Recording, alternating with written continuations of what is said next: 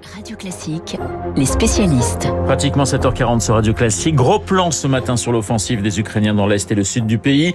Une offensive que les Russes ont bien du mal à contenir. Bonjour Christian Macarian. Bonjour Renaud. Journaliste, essayiste, spécialiste des questions internationales et diplomatiques. Christian, la première question que je me pose, c'est comment l'armée russe, plus nombreuse, plus puissante, qui possède une plus forte artillerie, eh bien comment cette armée peut-elle reculer? Bonne question. D'abord, le front tenu par l'armée russe représente une totalité de 2000 kilomètres. C'est quand même très long.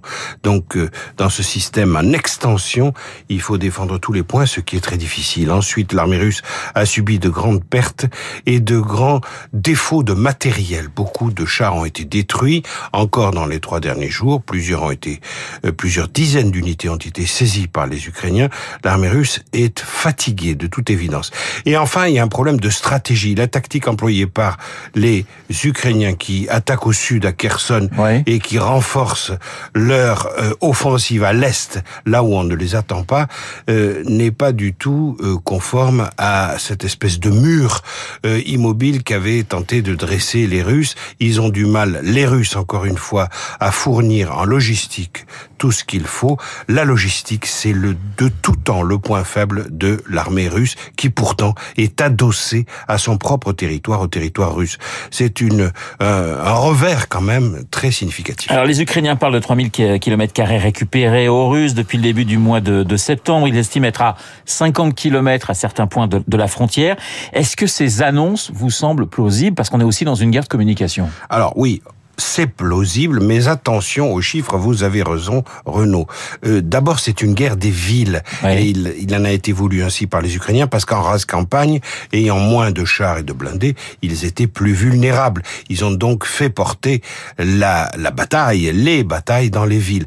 Donc ce qui compte, c'est les villes remportées. Mais même au titre des villes remportées, euh, Kupiansk, Izium, peut-être d'autres encore, Balaklia, euh, les, ça doit être confirmé dans les jours qui viennent, les Ukrainiens remportent des points. Donc, je réponds à votre question, oui, c'est très plausible, mais je rappelle aussi que les Russes se sont emparés, euh, au détriment de l'Ukraine, d'un total de 120 000 kilomètres carrés. Rapporté aux 2000 ou 3000 kilomètres carrés que viennent de reprendre les Ukrainiens, ça n'est pas grand-chose. 120 000 kilomètres carrés aux mains des Russes, dont 40 000 kilomètres carrés ont été pris au moment de l'annexion de l'Ukraine et euh, du rattachement euh, fictif du Donbass à, aux autorités Christian, vous avez cité ces villes de Kupiansk et d'Izium. Pourquoi ce sont des, des villes clés?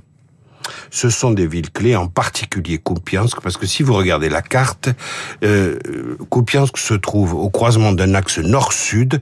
Vous ne pouvez pas aller de Belgorod, la ville de, du sud de la Russie qui se trouve à la frontière nord du Donbass, jusqu'à de Belgorod jusqu'à Lugansk ou même à Donetsk, ces deux capitales du Donbass euh, pro-russe. Vous ne pouvez pas aller euh, suivre cette ligne droite sans passer précisément par Kupiansk.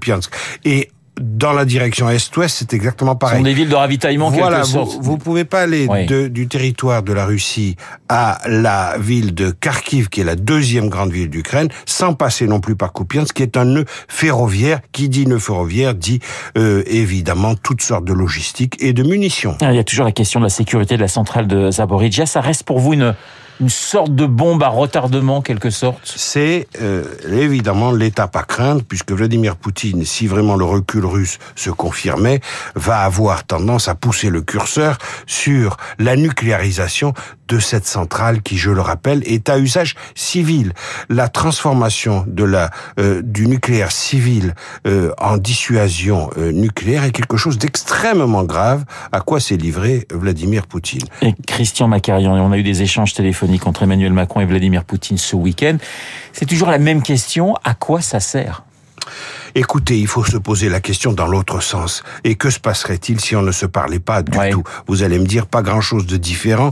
Oui, mais le fait de se parler permet de déceler le degré de détermination de l'adversaire et quelque part quand même d'avoir une forme non pas d'anticipation mais euh, de réaction à, au degré de détermination que vous pouvez constater. En l'occurrence, Vladimir Poutine manie des concepts euh, extrêmement euh, choquants. Par exemple, il accuse les Occidentaux de provoquer la guerre alimentaire en empêchant l'exportation des céréales, ce qui est faux parce que je rappelle que, et il faut tout le temps le rappeler, que les sanctions occidentales ne portent sur aucune denrée consommable, euh, aucune denrée alimentaire. Ce sont des sanctions financières qui bloquent les transferts des céréales. C'est cela que vise Poutine. Donc Poutine utilise l'arme nucléaire pour essayer de desserrer l'étau qui l'étrangle. Une dernière question, euh, Christian Macarian. Les Ukrainiens avancent leur position, les Russes sont sur le reculoir, mais est-ce que finalement ces revers ne rendent pas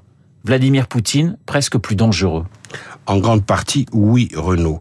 Il est passé, Vladimir Poutine, d'une formule qu'on pourrait résumer ainsi, il faut que je gagne à n'importe quel prix, à une formule qu'on pourrait résumer comme cela, ou comme ceci plutôt, il ne faut absolument pas que je perde quoi qu'il en coûte. Vous voyez la nuance?